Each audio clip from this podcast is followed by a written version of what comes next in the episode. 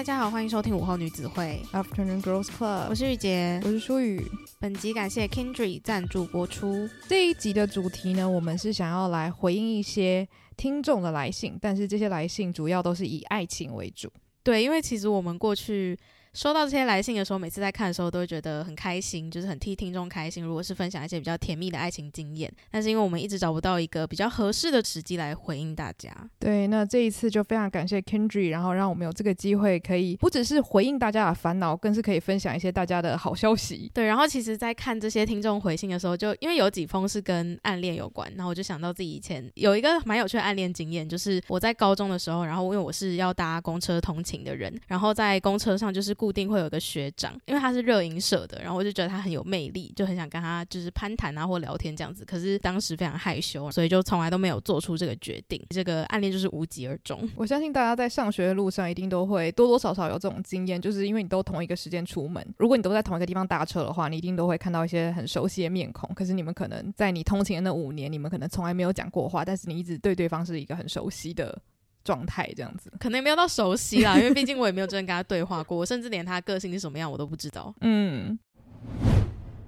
那我们今天要介绍这个 Kindred 呢，它的创办理念其实就跟刚刚雨洁讲的这个故事，我觉得算是非常非常的吻合。因为可能我们在社交或者是我们在通勤的路上，我们会有一个很熟悉、很固定的路线，那我们可能也会遇到很多类似的人，但是我们却没有机会跟他认识嘛。所以 Kindred 它有点像是就用网络来结合我们现实生活中的这样子的轨迹，变成是说你能够透过这个 App 来跟你可能曾经路线有重叠过的人有机会交流。对，我觉得 Kindred 这个 App 它最大的特点。就是你可以开启蓝牙功能使用，那它就会像我们平常在使用的台湾社交距离那样子的功能，可以去记录你的行进轨迹。那如果是曾经有在相同行进轨迹上的陌生人呢，他就有可能会出现在你的首页上面，所以你就可以透过首页去看这些曾经错过的缘分。它有点像是让网络世界跟你现实生活的世界有点重叠，所以就等于说你可以用网络，然后进行一些比较接近真实社交的体验，这样子。对，因为我觉得就是其实交友软体大部分在配对完之后，可能一开开始的聊天就是会仅止于就是先了解彼此的算是身份背景，可是 Kindred 这个 app 就是因为你知道在这个页面上面会看到它，就代表你们可能有相同的行动轨迹，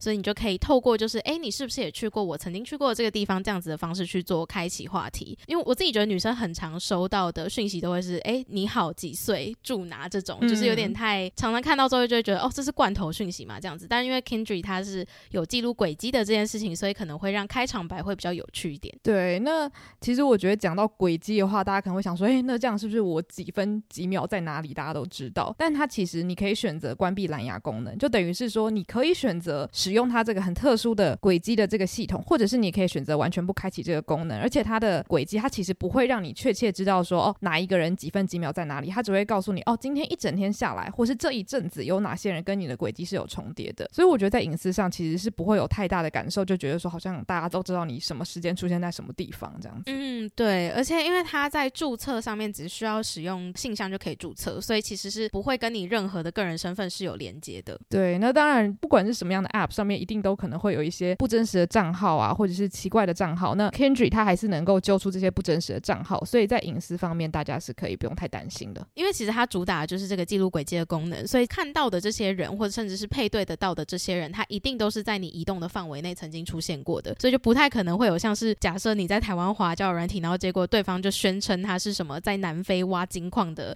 大亨，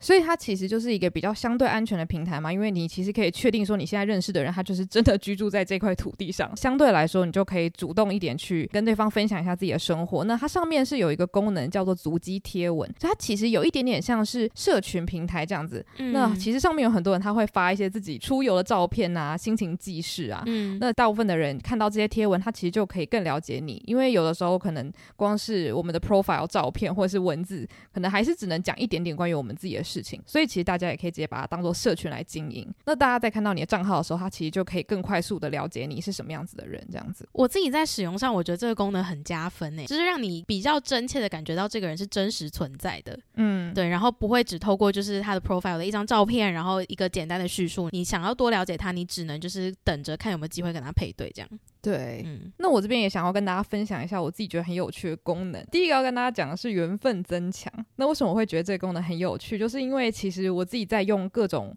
呃，无论是社群或者是交友软体的时候，我觉得我自己都是属于比较被动的人。我自己不是很习惯，就是甚至是 IG 主动去敲别人这样子。那缘分增强它的这个功能呢，就有点像是一种被动式的主动。因为你如果假如说好，我现在看到雨洁，那我按了缘分增强，那我的照片就会出现在他的页面的比较前面，可是他不会知道我使用了缘分增强。对，对我来说，我就会觉得非常非常的有安全感。我觉得就是。它完完全全的显示出你学生时期曾经有过那种暗恋，然后比较实际化的显现。嗯，就是譬如说，如果今天我在大公车的时候有这个功能，我就可能可以比较常选择坐在学长前面的位置。对，就让他可以看着我的背影，知道我的存在，这样。所以我觉得这对我来说其实是最重要的一个功能，因为老实说，不管是按赞或者是假如说主动跟对方说啊什么什么，对我来说都是需要很大的勇气。但是其实缘分增强，我就可以很轻松的按下去。然后其实刚刚有提到 Kindred 这个 app，因为是记录你的生活轨迹，所以你必须要有相同、比较相似的足迹轨迹的人才可能会出现在你的页面上面。那对于这点，Kindred 它就有做一个看更多人的功能。那这个功能是要付费，付费了之后，你就可以在页面上面看到更多在台湾其他地方的活跃使用者。但如果你自己本身就是对付费功能会觉得说，诶，在考虑要不要尝试的话，那我觉得 Kindred 这个足迹记录这件事情，就是其实也可以很好的去 push 你，就是要扩大自己的生活圈。让自己的足迹可以越来越丰富，然后就可以碰到越来越多人。对，我觉得简单来说，它就是有很多不同的功能，它有很多不同的方式可以让你去尝试它的玩法，这样子。对，而且我自己在使用的时候，其实我是男生跟女生我都开，因为我就是觉得 Kindred 真的是一个跟真实生活比较有连接性的交友软体，所以会让我就是希望不论性别，我都想要以交朋友的心态去使用这个软体。我是真的把 Kindred 当做一个交朋友的地方，所以我就会觉得说，不管是怎么样子的人，只要我觉得我有一点想跟他聊天，有点想认识他，我就会按喜欢。所以有有兴趣的朋友就可以来试试看 Kindred 这个 App，那它是一个可以让你交朋友，那不只是交友的一个平台。这次真的非常感谢 Kindred 这个交朋友的方式，让我们可以来好好的回应之前听众跟我们分享过的这些爱情故事。对，那我们今天总共有四封信要回，嗯，大家就可以知道我们收到了还蛮多关于爱情的信件。那今天我觉得我们要分享的就比较偏爱情的各种面向，因为其实每个来信的人他分享的故事都蛮不一样的。那我先来分享第一封小 D 的来信。好，这封小 D 的来信呢，他说。我是一个会把第一印象放很重的人。当我遇到一个人的时候，我就会先把他放在喜欢的那区。我有一个之前很喜欢的学姐，那她是读女校，但我是那种除非完全清楚知道她也喜欢我之前，绝对不会选择告白的人。结果好像暧昧期拖太久，所以我就很不知道我对她的定位，会不会她其实只是把我当成一个很好的朋友看待？但我知道我对她来说是蛮特别的人。但我也不想为了这件事从此跟他以后当不了朋友，所以我想知道我之前做了这件事，就是没有告白这件事情，会不会其实是错误的选择？同时班上又有其他人喜欢上我，可是我觉得我真的没有办法喜欢上他，甚至他对我的喜欢来说已经算有点讨厌的地步了。他跟很多朋友说了他喜欢我的这些事，而且他还创了一个账号，在里面说了各种我对他做的事。但我们又是同一个朋友圈，而且是很好很好的那种。而且他喜欢上我的这件事情，我是知道的，但他不知道我知道。好复杂，大家有没有觉得这个故事非常的复杂，非常多的角色，扑朔迷离。好，那再来继续讲哦。他说，但我也一直没有让他知道我的想法，甚至他会喜欢上我，有一部分的原因是因为那个时候我对他真的很好很好，做了很多会让人心动的事情。诶，小迪小迪这样子，你这样子可以吗？好，故事快结束了。他说：“但我有一次不小心让一个我们的朋友知道了。等一下，有多少个朋友在这个故事里面？好，我就把这个故事念完，然后我们再一起来整理这个故事先好。好，但我有一次不小心让一个我们的朋友知道了，我知道他喜欢我这件事情。”而且我本来以为他不会告诉喜欢我的那个人，但他却说了。之后我们也没有真的说破这件事情，反而是因为没有提起，所以我们继续维持了朋友的角色，一直到现在。我真的只把他当成一个朋友。可是前几天我却从别人的嘴里发现，他居然还喜欢我。然后他最后想问的问题是：那你们觉得我要去讲清楚吗？首先，我想要说，这就是一个你知道，他知道，我知道，对，他要知道，他知道，然后他知道。我刚刚自己在念的时候，我脑中就开始不停地在整理，因为有很多我跟他。但我觉得简单来讲，这个故事就是其实有三个重要的人，嗯、就是小迪跟小迪喜欢的学姐，然后还有一个喜欢小迪的朋友。对对，那本来这个状况可能就是小迪暗恋学姐，然后朋友暗恋小迪。可是最后呢，就是朋友暗恋小弟这件事情被小弟知道了，然后他有点感到困扰。对，然后他在思考说，诶，那他是不是应该要先去跟这个朋友讲清楚，说，诶，就是我们真的是朋友，我真的把你当朋友，虽然我可能曾经做过一些让你觉得有点小心动的事情。然后第二个问题就是，他没有跟学姐告白，然后有点错过了那个暧昧期，嗯、他觉得这是不是个错误？嗯，哇，这两个问题你觉得要怎么回答？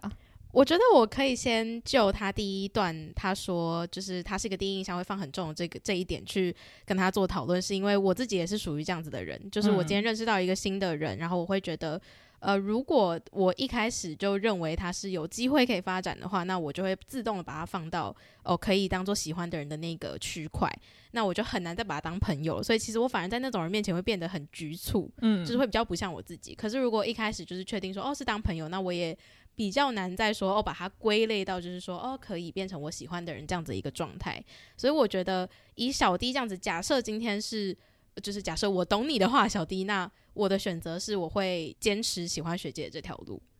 那你觉得如果一开始最暧昧的那个时间过了，你还有勇气去告白吗？我觉得有点难呢、欸，因为。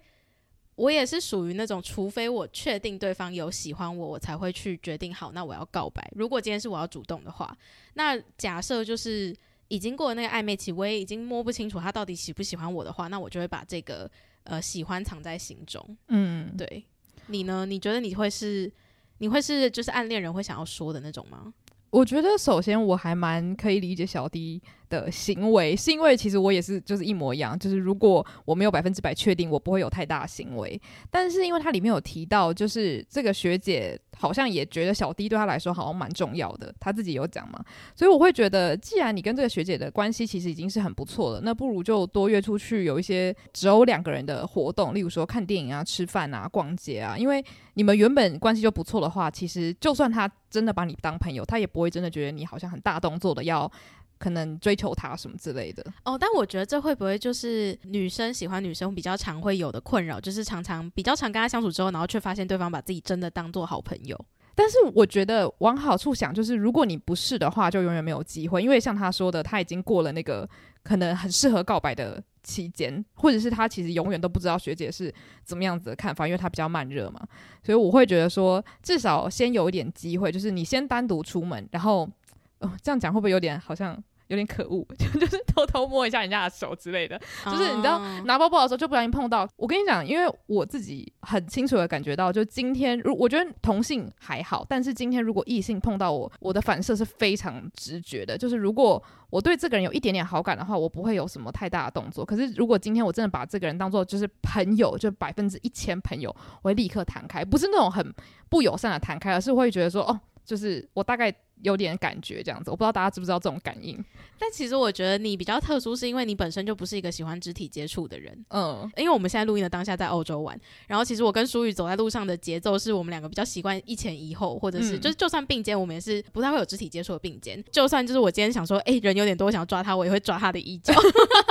哦，对，所以这个大家就是斟酌参考，因为我就是平常不太会碰人的那种人，嗯，就是我连朋友都不太碰，所以我觉得如果要确定我是不是真的很喜欢一个人的话，就是我觉得肢体接触是蛮。明显的，那我不太确定这位学姐她是怎么样，但因为她是蛮慢熟的人嘛，所以我就觉得搞不好她跟我是一样的。就是如果她没有真的对你有，比如说心动的感觉，她可能不会是很欢迎，就说啊来碰我，来搂我肩。但如果她对你有好感，搞不好她不会躲。然后其实我觉得，对于比较害羞或者是比较慢熟的人，他的意思就是。我不会排斥你继续这样做。嗯，对，我觉得单独出去比较容易做到这种事情，因为有的时候你可能聊天啊什么手难免还是会碰到。嗯，会不会太 detail？好像我是什么恋爱大师，我不是。没有，但这就是你以一个假设今天你是一个慢热的人的心态去回应他。对，我觉得也是可以帮助到他的。对，然后再来第二个问题，其实我自己心中有一个很确切的答案，就是他到底要不要去跟朋友讲清楚这件事情。我觉得我绝对绝对不会讲清楚，真假的？因为你知道，我觉得讲清楚，对方可能会暴怒哦。就是如果我是那个暗恋小弟的朋友，然后小弟如果这样跟我讲的话，我可能会觉得说，好啦，谢谢你告诉我，可是我好难过。所以你的前提是希望还是可以当朋友，所以干脆不要讲。对，我觉得第一个就是如果可以当朋友的话，我会不想讲。然后再来是。呃，我觉得有很多种方式可以表达的很清楚。就可能曾经有一段时间，我对你做了很多很心动的事情，但我们也没有明说。那我觉得你之后就把界限划清楚，不是说要对他不好，而是就是你不要再做任何对于这个朋友来说可能会有一点模糊的事情。嗯，其实我觉得久了之后，对方是可以接收到这个讯息的。除非你真的觉得对方有很大动作的追求，那你可能就跟他讲说：“诶。”我现在可能有喜欢别人，或是我现在可能没有再想要谈恋爱之类，那我觉得这样讲是 OK。但如果对方还没有很大动作，他只是心里很炙热的爱你的话，那我觉得讲出来有时候会让对方就是觉得说，就我没有想要被看破诶，这样子。嗯，我可以懂，但我的做法就像是你刚刚后面讲的那样子，就是。我会比较常跟他聊我暗恋的人的事情，哦，oh. 就是让他很清楚的知道我现在有喜欢的人，而且我喜欢的对象是我觉得跟他关系蛮亲近的，嗯嗯，对，然后。因为今天我觉得我已经表示的比较清楚的话，那其实决定权就在你身上。就是你还是愿意喜欢不喜欢你的人吗？这样子，嗯，对，就我觉得那好像也不是一个你自己能够去解决的事情。对，因为其实我我觉得我自己的想法就是，假如说我今天很暗恋一个人，然后我心里真的很喜欢他，那如果那个人有一天跟我讲说，诶，我其实不喜欢你哦，什么什么之类，可是我觉得其实很多人他是享受暗恋的这种感觉，嗯，他没有觉得说你一定要跟我在一起，或是你一定要接受，或是不接受，就是我就是喜欢那种我内心偷偷的仰望着某个人这样子，嗯，那可能也可以让这个朋友继续享受，但是当然前提是不要让自己感到困扰啦。对，对，真的，对，所以我觉得这部分我们对小弟的回答好像是蛮类似的。我觉得还有一点是，其实我看到这封信的时候，我觉得好青春哦，真的是青春爱情电影会出现的故事欸，就是怎么可以有这么多角色，真的是 A B C D E 耶，对，所以就。不太确定小弟现在的状况怎么样，但希望就是你跟你喜欢的人有一些还不错的发展了。嗯，没错。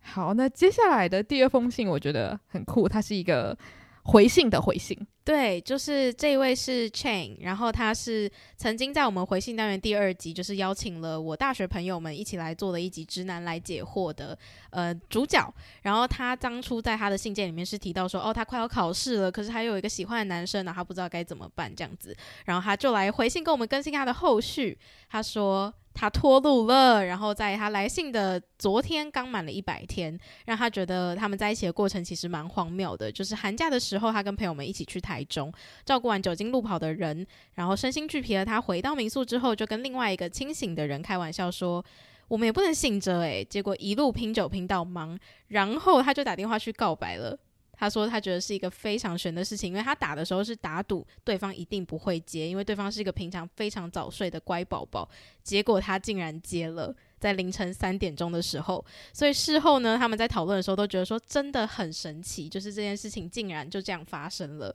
然后他说，在来信的这个当下，他是说他还在学习要怎么样跟他用新的身份相处。那因为他的这个男朋友是摩羯座的，所以他就也想要问问看，说，诶，我们有没有跟摩羯座的男生相处的经验？因为他觉得还有一点小困扰。我觉得我之前读到这封回信的时候，我的第一个想法是。好羡慕哦！就是整个故事听起来，第一个是很青春，比如说寒假的时候一起去台中，然后大喝酒，然后打电话给暗恋的人，这个也是青春爱情电影常出现的一个剧情，这样子。嗯，然后我觉得我可能在高中的时候也有幻想过这样的事情，就是说啊，在一个很疯狂的晚上，然后想说啊，我一定要跟我的喜欢的人告白，是不是在想植树？对。但是殊不知，我从来没有做过这种事情。然后我觉得最好的就是他做了这件事情，然后对方接了，然后还接受了这个告白，就是怎么可以这么好？就很甜呐、啊！我在看这封信的时候，嘴角真的是忍不住上扬。而且就是你就可以想象说，在你很烦恼的时候，对方搞不好其实默默的也在喜欢着你。就觉得好幸福哦，哎、欸，我觉得这好像就是暗恋人，然后到就是暗恋要揭晓那一刹那，还是会有一个兴奋感在，嗯，就是紧张加兴奋这样。对，所以其实这封来信它唯一的一个问题就是。问有没有跟摩羯座男友相处的经验？当然，当然是没有。虽然就是呃，我跟我爸都是摩羯座，但是哦，我不知道你爸是诶、欸，对，我我们都是摩羯座，所以我觉得还是我们应该 call out 你妈，就说诶，请问摩羯座老公难吗？但是因为我我觉得很多人在网络上，其实我常常看到就讲说摩羯男就是很难相处啊，或是应该说摩羯男身为情侣，你很不好掌握他。哦，为什么？我其实也很好奇，因为呃，大部分的人好像是说摩羯男很木讷，嗯，可是我觉得我认识的摩羯座的人其实不是很木讷，只是他们对木讷的定义是什么？我觉得好像就是你没有办法很快的掌握他在想什么。就是他可能也不是那种很爱跟你分享说啊，我觉得这个怎么样，我觉得那个怎么样。可是我觉得其实我不知道，我认识的摩羯座其实都还蛮健谈的啊，但可能不是走非常 social 的路线啦。所以其实我很好奇，就是如果有任何人有跟 摩羯座男生相处的一些困扰的话，具体的困扰点是什么？我也很好奇。我觉得以我相处过的摩羯座，不论男女，真的就是一个词：闷骚。哦，就是你就是要想办法去知道他在意的事情是什么，然后去跟他聊他在意的事情。当然，如果你喜欢他在意的事情，这件事情肯定会让你们的沟通上是方便非常多，因为。他对于他喜欢的事情会滔滔不绝的说，嗯，然后我其实也有认识非常健谈，就是真的是什么都可以聊。那他可能就是兴趣比较多的摩羯座，可是这其实就是有一点点比较封闭式讨论啦，因为我觉得每个人真的都还是不太一样，嗯，只是如果真的要讲一个我同整出来的摩羯座朋友有的特性的话，那真的是属于就是话如果投机的话，你可以跟他聊一整个晚上；那话不投机的话，就是半句他都嫌多，对。这是非常非常的正确，嗯，我觉得可能身为情侣的话，你可能会觉得说你要知道对方很多心思或是很多小细节，所以你会觉得说你很难把这个人整个彻底的打开。但是我觉得反过来说，这个人就是永远挖掘不完的惊喜啊。有哎、欸，因为闷骚的人、啊、的感觉，对，就是他有很多面，嗯，那他为什么这么神秘？我我觉得就是他不习惯分享这么多、欸，诶，我我猜了，我只能以我的心理出发，就是很多事情你可能没有想过要分享。如果有人很努力的去敲的话，我觉得摩羯座不会真的很排斥分享。闷骚的人就是这样嘛，你时间越久，他越可能放松，或者他越觉得哦好像可以说，还是哦好像你会想听，那他可能就会开始尝试说。呃，我觉得你有说到一个重点，就是。可能他们不习惯分享心情，嗯，所以如果你一直都是保持一种对他的心情很有好奇，或者是他在做什么你很有好奇的话，那他会更愿意主动跟你说，嗯，对，因为我我刚刚其实想要说的话，是因为我觉得你在相处上，就是跟你面对面的时候，会比较需要就是这种慢慢敲开你心房的感觉。可是如果是跟你在网络上面认识的话，你是一个蛮容易就是。可以聊天的人，嗯，就是我觉得你在网络上会比较热情一点嘛？啊，可能是因为非常喜欢用 emoji 的关系吗？哦，有可能，就是因为可能是追踪你的 IG 也会觉得，哦，你很常在分享自己的生活这样子。嗯，但所以刚刚我强调，就是我觉得摩羯座的人他们是不太喜欢分享心情。而且还有一点是我认识的摩羯座朋友们都是属于，就是他可能有不开心，可是他会觉得那个是他自己要消化的，嗯，就是他不喜欢别人去关心他或是过度安慰他，他会觉得那是一个压力，嗯，就是因为今天我会有些情绪是确实是我需要解决的，所以我们就先冷静一下。但可能对于很多人来说，特别是情侣，就会觉得我现在就要讲开，我现在就要知道你在讲什么这样。诶、欸，我觉得这个我不太确定其他摩羯座是不是这样想，但我觉得我跟我爸在这方面蛮像的，就是我们在遇到情绪很强烈的人的时候，或者是例如说做了一件可能不开心的事情，然后很想要哭诉的人的时候，我们都会蛮冷静的，或者是想要跟对方说：“你你先不要这么激动，我们好好的讲一下，或者是你要不要等你。”比较不激动的时候，我们再好好聊一聊。嗯，就我觉得我们习惯处理事情的方式是，我们把东西消化好，然后再跟对方分享。嗯，所以当我们遇到很激动、很强烈、像火一般的人的时候，可能就会觉得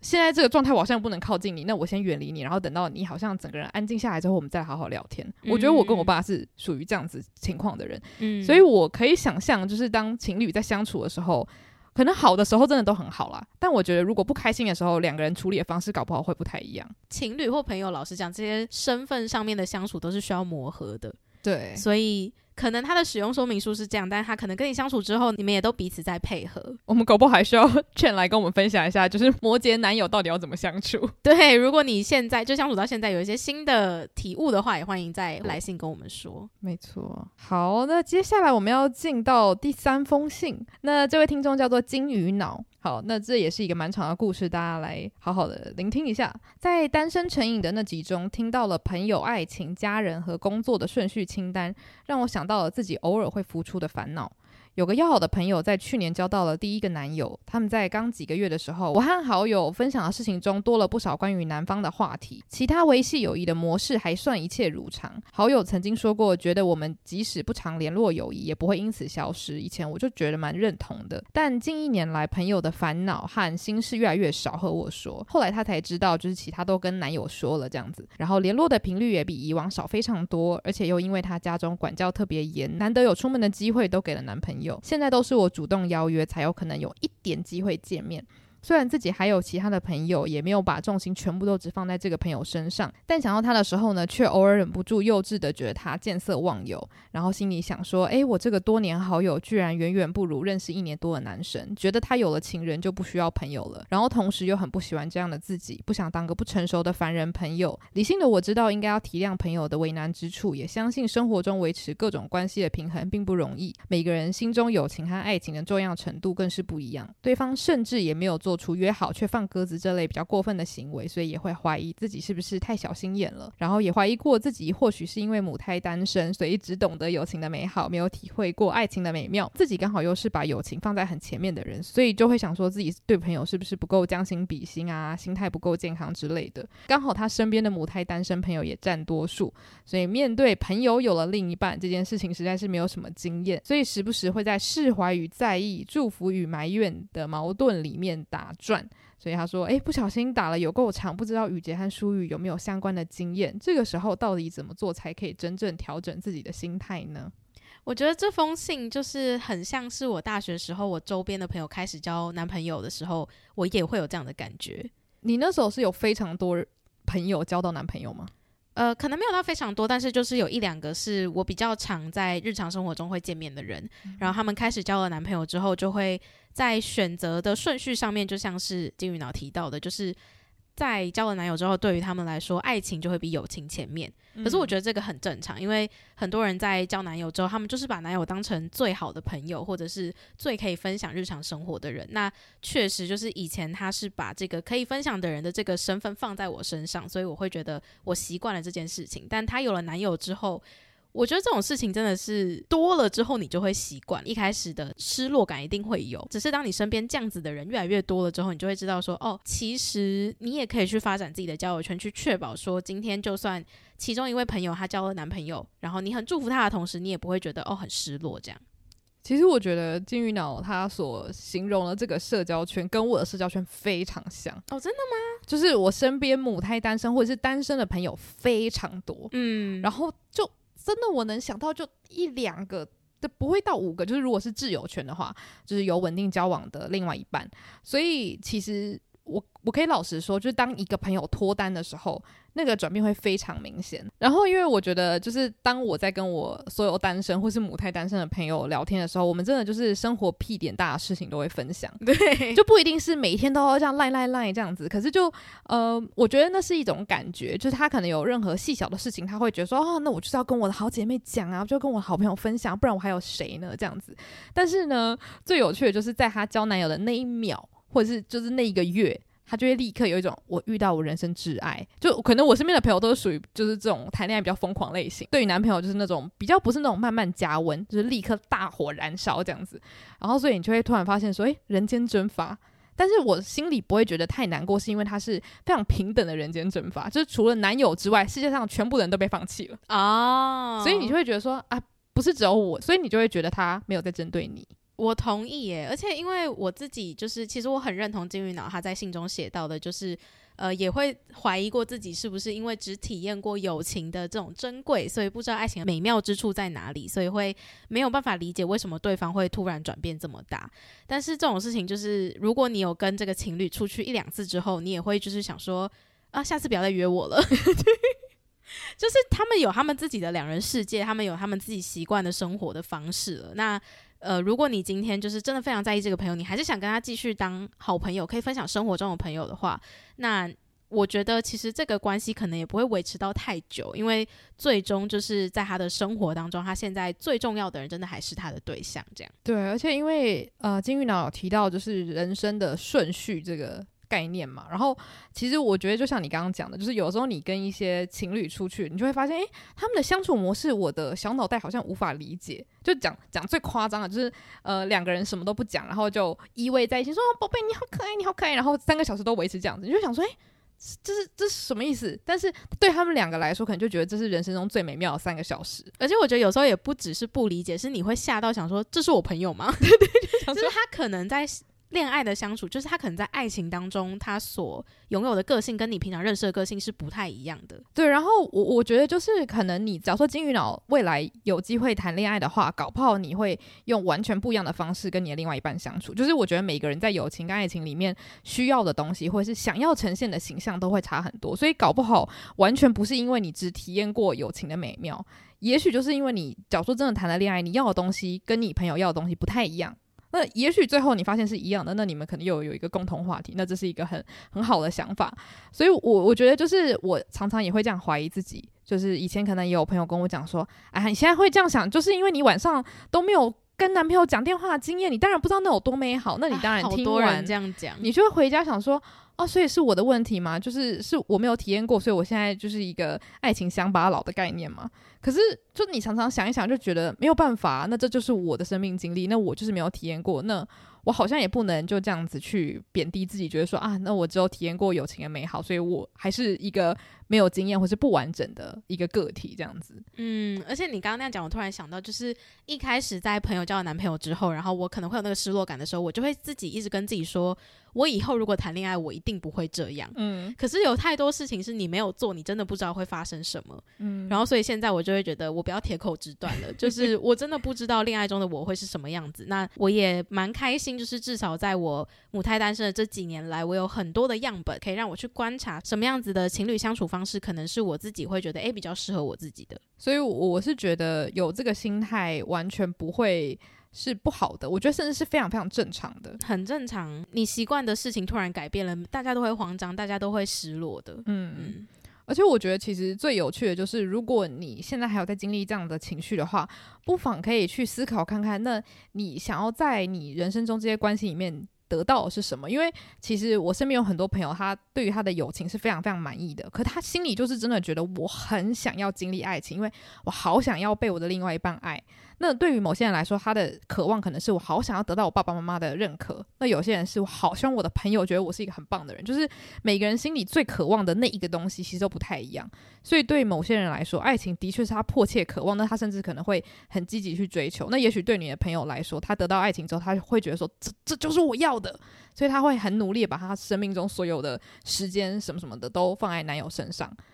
但是他之后搞不好他想要别的东西。那我我觉得这件事情就是当你。目前可能有一个答案之后，你就不太会需要去觉得说，诶，你是不是呃不能够理解你朋友啊？因为搞不好其实你们根本上是不一样的人。嗯，对，所以我觉得这件事情其实帮助我自己很大。就如果我发现，诶，我朋友是真的很需要在爱情得到某一个东西，那我可能想要的东西是在友情里面，那我就不会觉得说啊他见色忘友或什么的，我会觉得说，哦，那他终于得到他想要的东西了，那我很替他开心。对，因为他开心，其实我觉得是友情里面最重要的嘛。因为如果你们还是努力维持友谊关系，但是其实你们俩都觉得很勉强的话，那我觉得长期下来，你可能还是会觉得很可惜。嗯，对，所以这件事情应该是一个长期抗战，要慢慢习惯。觉得我自己也会在想说，诶，其实我现在好像也在面临类似的事情，虽然好像没有很确切的觉得说我身边的朋友一个一个开始谈恋爱，但我觉得总是会有一种好像。呃，身边的人都慢慢好像要步入人生某一个阶段，可是我现在还是维持还算是一样的感情状态，所以偶尔当然你会觉得说啊，会不会就是友谊会经历很大的变化什么的？但我觉得往好处想，就是除了友谊之外，那你也可以花时间经营一下跟自己的关系，或是自己的兴趣。就是这些东西是，假说你朋友每一个讲极端一点，全部都结婚生子，然后每天忙着照顾他们的小孩，你还是有时间可以好好的维系你跟自己的关系。我觉得如果讲极端一点，当你知道你最后还是有这些东西陪伴着你的时候，就比较不会患得患失。虽然一定会失落，因为我觉得没办法，就是像我们都算是把朋友看得蛮重要的人，你一定会觉得说，哎。想想半年前我们还无话不谈，现在就是你男友对你来说可能是更好的朋友。我觉得这种想法是绝对正常的。对，半年前还在大唱三人，对，然后半年后对方就他已经跟男友唱屋顶，没错，就是这个概念。所以我觉得其实分享这个心情出来是很不错的，因为其实你就可以知道，我我觉得大部分就是单身的女子可能都会有类似的经历了。但是我觉得要最后要跟金鱼脑说的是，其实因为像你现在提到的这个事情，我们可能已经有一段时间没有这么真切的感觉到了，因为已经比较习惯，就是周边的朋友慢慢的会有自己的生活这样子。那我觉得如果真的要说我们未来会不会体验到的话，那就是等待我们两个其中一个人先交男朋友，我就比较有可能我们会有这个心态的转变，再来跟大家分享这样。对，也是非常好奇会不会就是你知道大打脸，然后就每天就跟男朋友说啊，宝贝我最爱你，然后三个小时都不聊别的，这是一个社会实验。对，到时候再来跟大家分享，请大家持续收听我们的节目。没错。好，那最后一封来信是来自于听众鳄鱼，他的来信内容是关于他听完了《单身成瘾》那一集之后，他想要分享一下自己的故事。那鳄鱼说，他母胎单身了二十九年，上个月刚交到第一任男友，原本对于爱情的想象跟我们两个很像，觉得一个人过得自由自在，有满满自己的时间可以运用，是一件非常幸福的事情。那有了另外一半的话，不仅我的私人时间会变少，还要随时照顾对方的情绪，说不定自己就会因为这样子变得患得患失，所以怎么样都觉得这个是个很不划算的选择，加上鳄鱼是在国外工作，家人要催婚，其实也催不太到，然后同事也不会来打探他的隐私，所以他过得超级快乐。那直到去年，其实算是。前年了，我这封信我们拖得有点久，对不起鳄鱼。直到就是二零二零的关系，因为疫情，所以公司开始变成远距。那他每天都只能待在家里面，然后还要时时刻刻担心自己会不会被感染，所以一整年都过得很压抑、很痛苦。那在今年打完疫苗之后，他就决定开始尝试新的事物，所以他就下载交友软体来玩。那本来只是想当增加经验、多练习跟异性相处，结果没想到用了四到五个月之后，就遇到了他现在的男朋友。那他主要想要分享的是，因为我们在单身摄影。那一集有提到，我们自己对于交往的对象条件上，我认为要找到一个能无条件倾听自己所有的心事，然后也不会觉得厌烦的人，是一个很难实现的择偶标准。那鳄鱼想要说的是，他觉得完全不会，因为他现在的对象就曾经对他说过说。希望我未来无论任何事、任何想法，都欢迎告诉他，他永远会听我分享。然后到目前为止，鳄鱼找他聊的内容，不管多无聊，跟他的生活多么的不相关，他都会很耐心的听完，然后给他各种回馈。相处起来就真的很像是跟女性朋友相处一样，甚至他还能够从他的身上找到另外一个性别的观点，还有他的看法。所以他觉得在跟他聊天的过程中，真的是一点压力都没有。所以他也希望我们两个人不要担心，这样的人是不存在的。那最后还是想要聊。聊母胎单身这件事情，他说他一直很喜欢我们，因为就觉得除了跟我们的观点很合之外，更棒的是我们不会把自己的想法强加在听众上面，所以他希望我们两个人对于自己的观点可以更有自信，不要觉得因为自己可能没有恋爱经验，就觉得聊跟恋爱有关的话题会觉得没有底气，因为我们真的很常聊聊，就说啊，可是我们真的没有经验，我们说的话可能也不准这样子，所以其实鳄鱼这封来信对我来说，对我们两个来说都是一个很大的鼓励。首先我就是。非常谢谢他写了这么多，因为他真的是除了写了他自己的故事之外，他最后还就是反过来鼓励我们。然后我我我真的觉得他讲的还蛮贴切的，就是因为我们在回复任何问题或者是在给出任何建议的时候，就会有一种嗯，这应该不算冒牌者症候群，就是一种因为我没有试过，所以我现在讲的东西大家就不要太相信，就是会一直。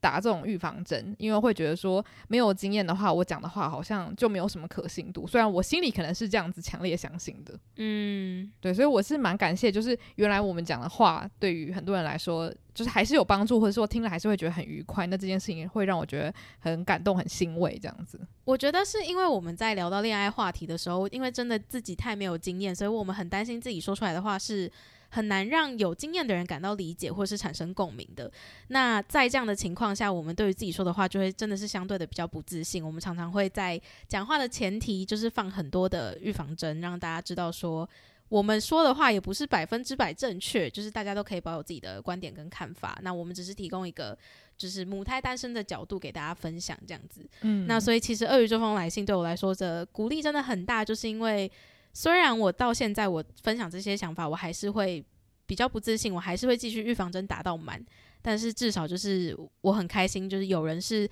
在听我们分享的过程中，他能够理解，然后甚至产生共鸣，这样。对，而且我觉得他的故事也真的是非常非常励志，因为有点像是本来只是想说，那就踏出自己原本的舒适圈，结果没想到就得到了一个超大惊喜，这样子。对啊，我觉得。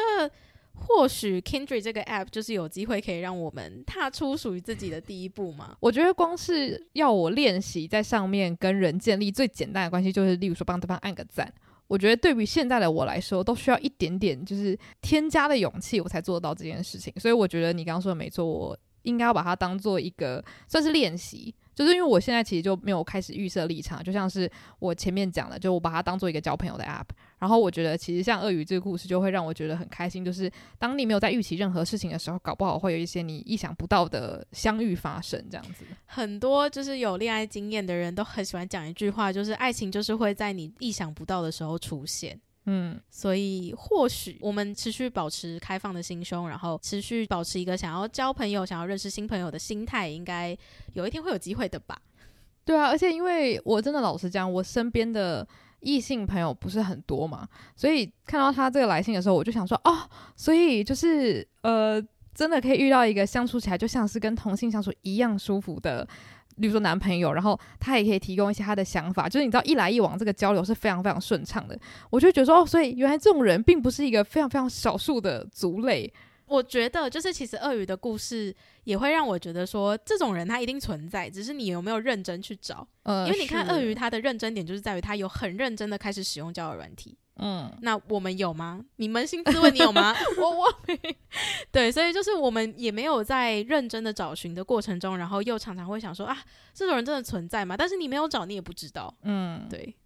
好了，而且因为他，我觉得他认真用了四五个月，我觉得算是蛮长的一段时间，等于是有在耕耘，而不是说我这一个礼拜我就要立刻，例如说狂约会，就说十个人，然后我希望可以找到我的真命天子这样子。而且我跟你讲，这个算是一个。题外话，就我前阵子才分享给雨杰一个影片，就是我们还蛮喜欢的一个 podcast，叫做 Unsolicited Advice。然后，呃，里面有一个主持人，他叫 Taryn，然后他有自己的一个。算是 YouTube 频道，其实他们两位主持人都是 YouTuber 啦。那 Taryn 这个主持人呢，他就在他自己的频道上面分享了一个影片，就是跟大家讲说，哦，他之前交过男朋友，但是他后来就是选择就从来没有发生过性行为。然后呢，他就拍这个影片分享给大家他的心路历程。他说他拍影片并不是要跟大家宣导说你一定要或是不要，他只是想说，哦，我的想法是这样子。然后他觉得可能很少人会分享这样的心情，所以他就决定要拍一个影片来，可能让大家知道说，哦，这种人存在，而且很正常这样子。然后我那时候看那影片，我就觉得非非常非常的有趣，我就贴给雨洁，然后我就觉得其实这跟母胎单身的概念有一点点像，就是母胎单身这个字会被发明出来，就是好像它是一种很特定的族群，就是你母胎单身那么久，就是你居然没有在大家你说青春正好的时候开始谈恋爱，所以我觉得从我高中开始听到这个字的时候，就会开始觉得说，哦，所以这个是一个族群，然后好像大家是希望。就是可能会拿这个词来自嘲，或者是觉得说我要离开这个状态。我觉得当初这个字刚出来的时候，大家好像有点这样的概念。但我觉得现在大家越来越拥抱这样子的标签，然后甚至会觉得说这个标签没什么大不了的，我干嘛要把这东西贴在自己身上？就是你单不单身，跟你这个人是什么样子，好像没有太大关系。所以我觉得我看了那个影片，我就刚好联想到这件事情啦。我就觉得好像刚刚你看到越来越多人的时候，你就会突然发现自己其实并没有那么的奇怪这样子。我觉得还有一个说法是，很多人会强调说单身很久跟母胎单身是不一样的。嗯，就是在聊到过去的恋爱经验的时候，然后他们可能就说：“哎，你单身很久嘛？”然后你最后说母胎单身，他就说：“母胎单身不叫单身很久哦。”就是他们的意思会觉得说：“哦，母胎单身你没有恋爱经验，那你不知道。”有过恋爱经验后的单身是什么感觉？嗯，就是他不仅已经先帮你贴了一个标签，然后又告诉你说，你离可能他们认定的单身族群还是有一段距离。嗯，对，我觉得这也是就是这个名字被发明出来的时候，让我觉得很有趣的事情，因为大家真的会蛮强调他的，就是在很多场合，不管是刚认识你的人，然后或者是他可能想要进一步认识你，然后他就会因为听到这个单词，他就会觉得说，诶，对你产生一些不太一样的想法。对对，然后其实过去的我们都曾经因为这样子的关系，然后常常也会觉得自己有哪里不足。我觉得这个是关于这些词对于我们的一些影响。那那时候书宇分享给我看了。那个影片之后，我就在想说，其实一个词它本身可能是非常非常中性的词，但是就是因为大家对它的想法不一样之后，我们会不断的叠加上去对这个词的定义，然后最终这个词可能会变成一个把自己捆绑住的一个限制。嗯，然后你越来越在意它之后，你就会越来越害怕这个词被说出来。越来越害怕去告诉别人说你就是这样。嗯，对，所以我觉得非常感谢鳄鱼的来信，让我们知道，其实说出母胎单身，或者是你本身就算是母胎单身，也完全不会影响到你未来的恋爱经验。对。因为我真的觉得有太多附加的东西贴在这个词上面了，它比较不像是我说哦，我现在在当老师，哦，我现在在干嘛？就是大家说哦，好，知道了，知道了，大家会开始无限去延伸。但是就像是我刚刚说 Taryn 那个影片，他分享自己为什么从来没有性经验的理由，跟下面留言区讨论的很热络的人的理由可能完全不一样。虽然大家最终做出来的选择是一样的，有些人可能是宗教，有些人可能是个人隐私或者之类的，所以就是大家背后的原因都不同。那其实跟母胎单身是一样的，每个人保持单身的理由都不一样。其实好像也没有办法去说哦，你母胎单身，所以你的心态一定怎样怎样。其实我真的就是超级受不了这种联想法。因为我觉得是我们有切身之痛啦，你就知道说，当别人把一个单词去联想到你的个性的时候，你会觉得多么的困扰。所以今天我们总共回了四封信，然后这四封信都是跟爱情有相关的。然后其实从头听到尾的话，应该有发现它其实是有阶段性的。一开始是聊比较暗恋相关的，然后后来是聊他第一次告白的故事，然后接下来就是跟我们分享一下朋友周边的朋友都开始谈恋爱了，然后自己身为单身的人士开始对于这样的关系转变有一些不适应的地方，该怎么调整。那最后就是真的真的很感谢鳄鱼的这封来信，让我们知道，身为母胎单身，你还是可以保有自己对于爱情的一个坚持跟想象。对，所以真的非常感谢大家的投稿，因为虽然我们回信的速度并没有办法跟上大家投稿的速度，但是每一封来信我们都很认真的阅读，那这一次才有机会把它们全部统整在一起，然后做一个关于爱情的单集。那如果大家听完这一集，你还有更多想分享的故事，也都非常欢迎你继续投稿，然后或者是纯粹分享你的故事，不一定要问问题，就像是鳄鱼跟 Chen 一样，有点像是跟跟我们分享他的好消息。没错，所以如果你想要投稿的话，都欢迎到我们的 IG 页面上面有一个听众来信的表单连接。对，那如果你想要针对这集的特定时间段做留言的话，也欢迎到 Mixer Box 上面追踪我们。喜欢这集的话，也欢迎到 Apple Podcast 帮我们留下五星评论。那如果想要尝试看看不同的交朋友方式的话，那也欢迎下载 Kindred App。谢谢大家的收听，午后女子会散会。